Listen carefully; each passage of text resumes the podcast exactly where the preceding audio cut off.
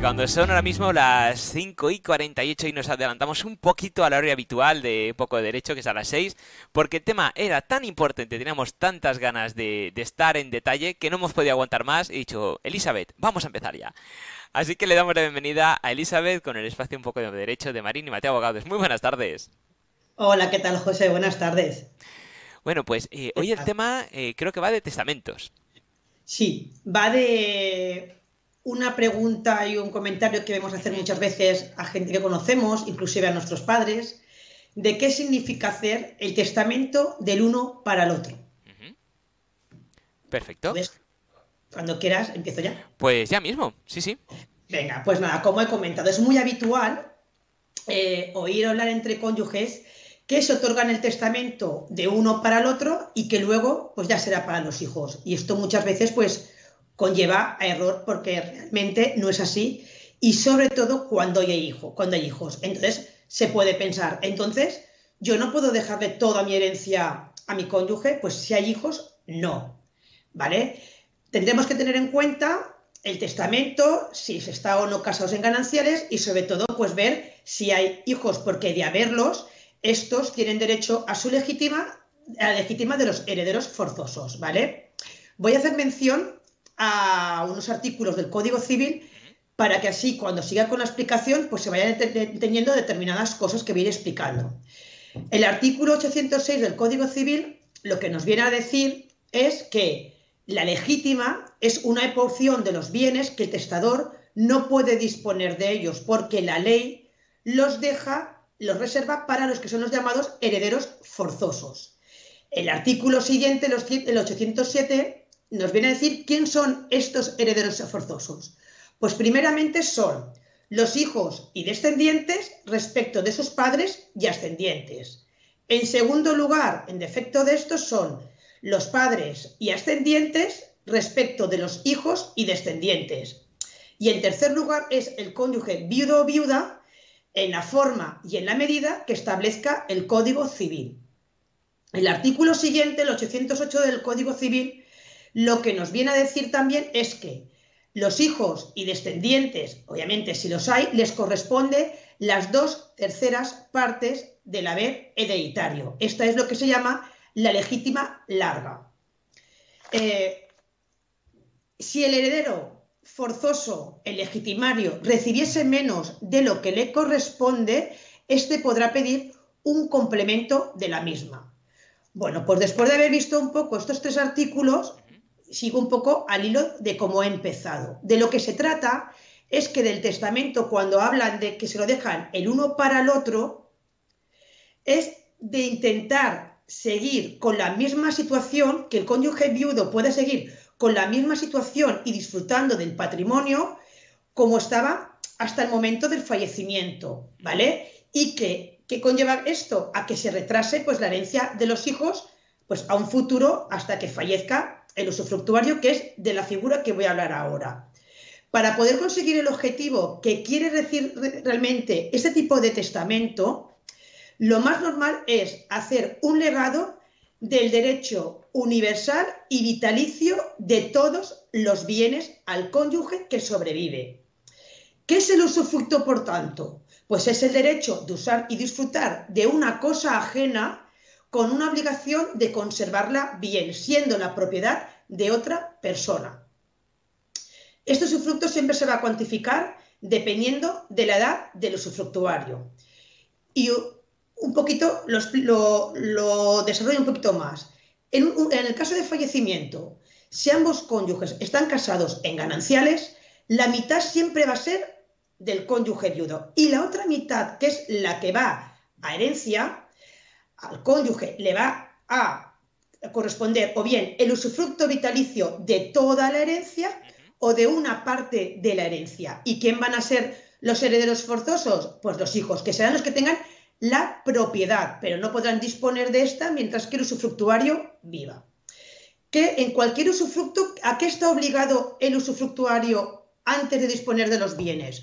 Pues el Código Civil establece en su artículo 491 lo siguiente a formar inventario de todos los bienes y a prestar una garantía, una fianza que es lo que como que se compromete a cumplir todas las obligaciones que le correspondan como usufructuario. Pero de esta obligación que establece el Código Civil, el testador en el testamento puede dispensar de esta al eh, usufructuario, siempre y cuando, perdón, siempre y cuando no resulte perjuicio para nadie. El usufructuario podrá disfrutar de todos los bienes, percibir sus frutos, tendrá obligación de conservarlos, pero nunca va a tener la propiedad, porque esta lo van a tener los herederos forzosos. Estos van a ser los titulares de, la de, los bienes de la herencia. No podrá vender ningún inmueble de la herencia si no tiene el consentimiento de los herederos, que son los nudos propietarios. Y estos tampoco podrán disfrutar de los bienes mientras viva el usufructuario. Eh, el usufructo. Por tanto, eh, se, eh, se, acabará con el, con, la, con el fallecimiento del usufructuario o bien con su renuncia, pero también cabe que se cuantifique su usufructo y que se haga un reparto de los bienes en metálico o con bienes de la propiedad. El usufructo, por tanto, desde el momento del fallecimiento tiene eficacia directa y si los herederos tienen conflictos de intereses, no afecta a que el usufructuario pueda disfrutar de los bienes de la herencia y pueda percibir los frutos y las rentas de éste. Y un ejemplo es el siguiente. Si hay un inmueble en la herencia y el usufructuario tiene el derecho de uso y disfrute y este inmueble se alquila, las rentas de alquiler las cobrará siempre el usufructuario. Bueno, dentro de lo que es eh, este tipo de testamento, también nos podemos encontrar una figura jurídica como es la cautela socioni. ¿Y qué nos viene a decir? Pues establece que por voluntad del testador, si alguno de los herederos impugnase el testamento o pidiese su legítima, su legítima, automáticamente su parte de la herencia se verá reducida a su legítima estricta, acreciendo su parte al resto de herederos. Si no están de acuerdo ninguno de los herederos, el cónyuge viudo podrá desistir del usufructo vitalicio de la herencia y acogerse al tercio al usufructo del tercio de mejora y al tercio, al pleno dominio del tercio de libre disposición. Hay que tener en cuenta, y esto es muy importante, y esto se puede dar el caso por lo siguiente. Las legítimas no pueden estar grabadas, y en este caso, la legítima de los herederos forzosos se ve grabada con el derecho de usufructo. Por lo tanto, lo que el testador pretende es que si el legitimario considera que no ve ningún perjuicio y está de acuerdo en que se vea grabada su legítima, pues por eso le da la nuda propiedad de toda la herencia, le da mucho más de lo que le corresponde, le da las, tres partes de la herencia. Pero si éste no estuviese de acuerdo y eh, no quiere ver grabado su legítima, pues éste solamente percibirá lo que, lo que le corresponde, la legítima estricta.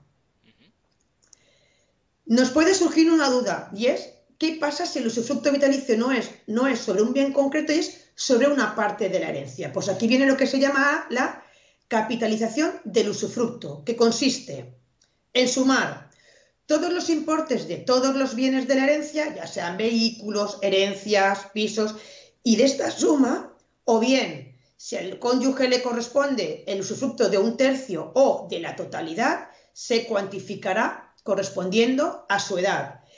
Y de aquí, eh, de esta cuantificación, se le podrá entregar bienes de la herencia en dinero o, bienes concretos, siempre y cuando estén de acuerdo tanto usufructuario como los nudos propietarios. Este, esto se da muy habitualmente cuando eh, los hijos del el causante no son de su matrimonio actual, ¿vale? Son de, anteriores matrimonios y a, lo mejor la usufructuaria no quiere seguir con esa vinculación. Hay veces que sí, pero hay otras veces, y la gran mayoría de veces, que no. Entonces se cuantifica y así se le da o en metálico o en determinados bienes de la herencia y cesan pues la vinculación que pueden llegar a tener pues durante toda la vida del usufructuario, ¿vale? Entonces, podemos apreciar con esta explicación de todo lo que estoy explicando que el testamento del uno para el otro lo que viene a hacer es dejarle, bueno, lo que venimos a llamar el testamento del uno para el otro. Lo que viene a mejorar es al cónyuge eh, lo que le queda en usufructo multiplicándolo por tres, que los herederos siempre van a ser los hijos y lo que es conveniente es que en el testamento se le deje elegir al cónyuge o bien el usufructo vitalicio de toda la herencia o, a su elección, el tercio de libre disposición y su cuota viudal usufructuaria que establece el Código Civil. Es muy, muy recomendable que los cónyuges, cuando vayan a hacer testamento, que lo hagan con las mismas cláusulas, con los mismos puntos, que se dejen lo mismo. El usufructo universal y vitalicio es para mí lo más recomendable y los hijos herederos, pero que si no, dejen las dos opciones, usufructo universal y vitalicio y el tercio libre disposición y cuota legal usufructuaria. ¿Qué sucede entonces si fallece sin testamento? Pues que habrá un orden sucesorio que establece el Código Civil y a la viuda se le dejará lo que es la cuota viudal que establece el Código Civil y los hijos serán los herederos por partes iguales. Por lo tanto, es conveniente siempre hacer testamento porque siempre vamos a poder beneficiar mucho más a el cónyuge y siempre va a quedar mucho más beneficiado y mejor.